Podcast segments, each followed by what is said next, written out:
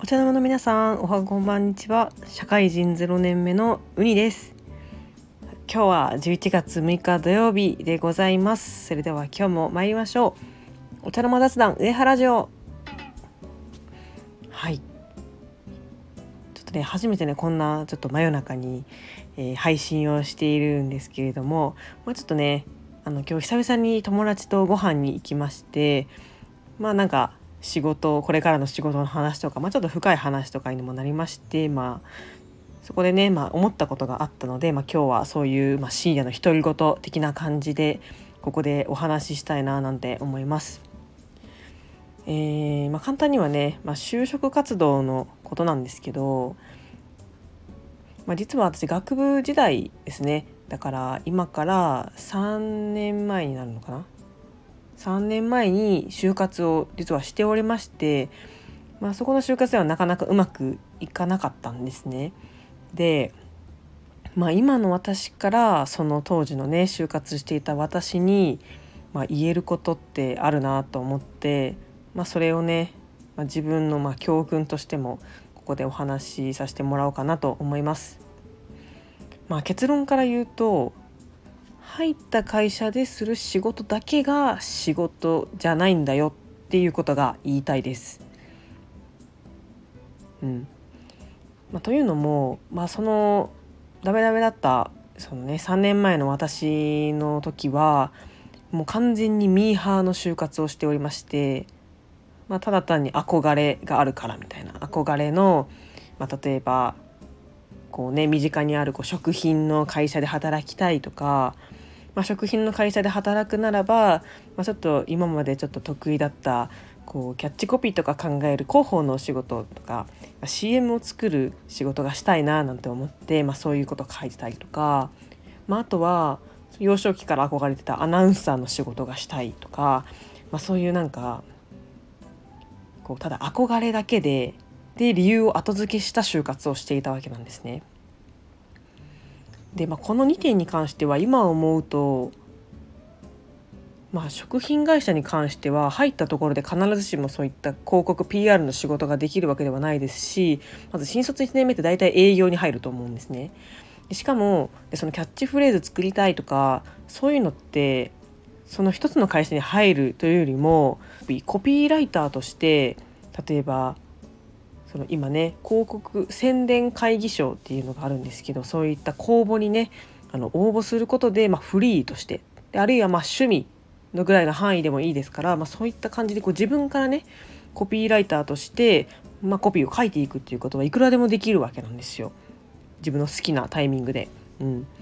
でそれ以外にもそのアナウンサーっていうのも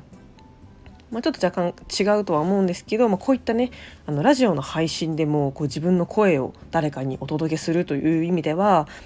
まあ、アナウンサーとしていることはね、まあ、似ているのかなとも思うので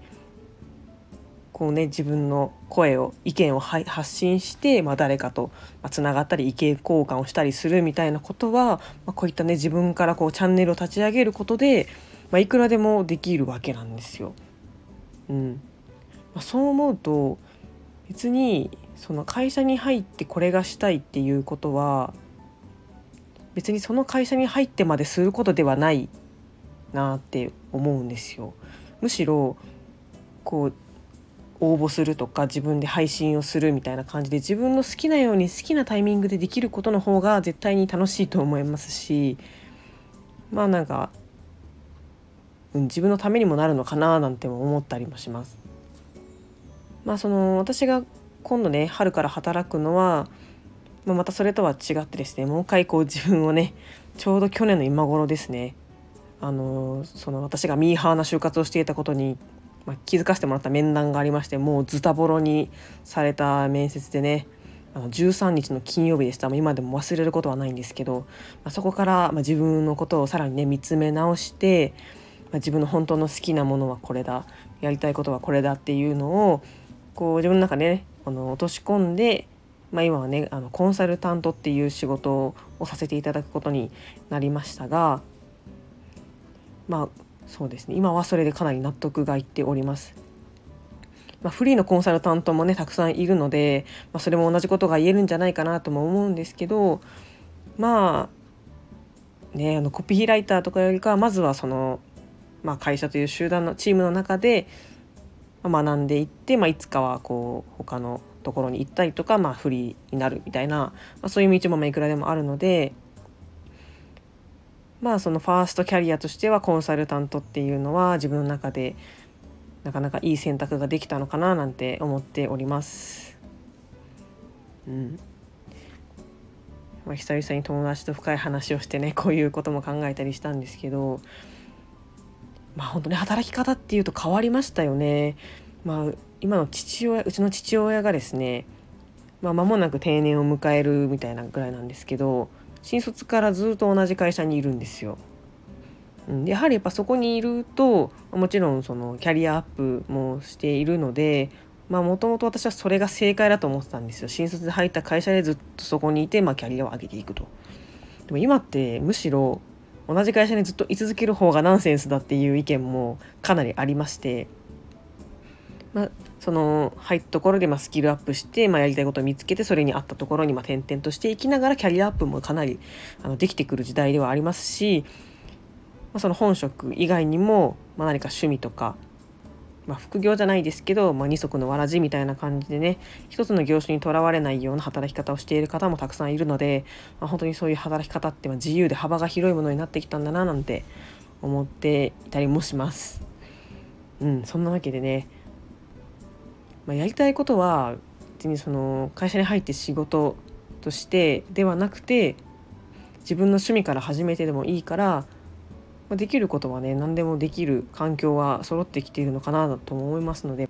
何かできることはないかなってこう積極的に探しながらねこう行動していくことはこれからも続けていきたいなと思います。はいそういうわけで、まあ、今日は全然野球の話ではないんですけど、まあ、久々にこう社会人0年目らしいちょっとまあ独り言みたいなことを、えー、お話しさせてもらいました。はい、では今回も配信を聞いてくださりありがとうございました。えー、Twitter もやっておりますので、ぜひフォローなどよろしくお願いいたします。ではまた話してほしいテーマなどがございましたら、えー、ぜひぜひレターやメッセージ、コメントなどでお待ちしております。それではまた次回の配信でお会いしましょう。それではさようなら。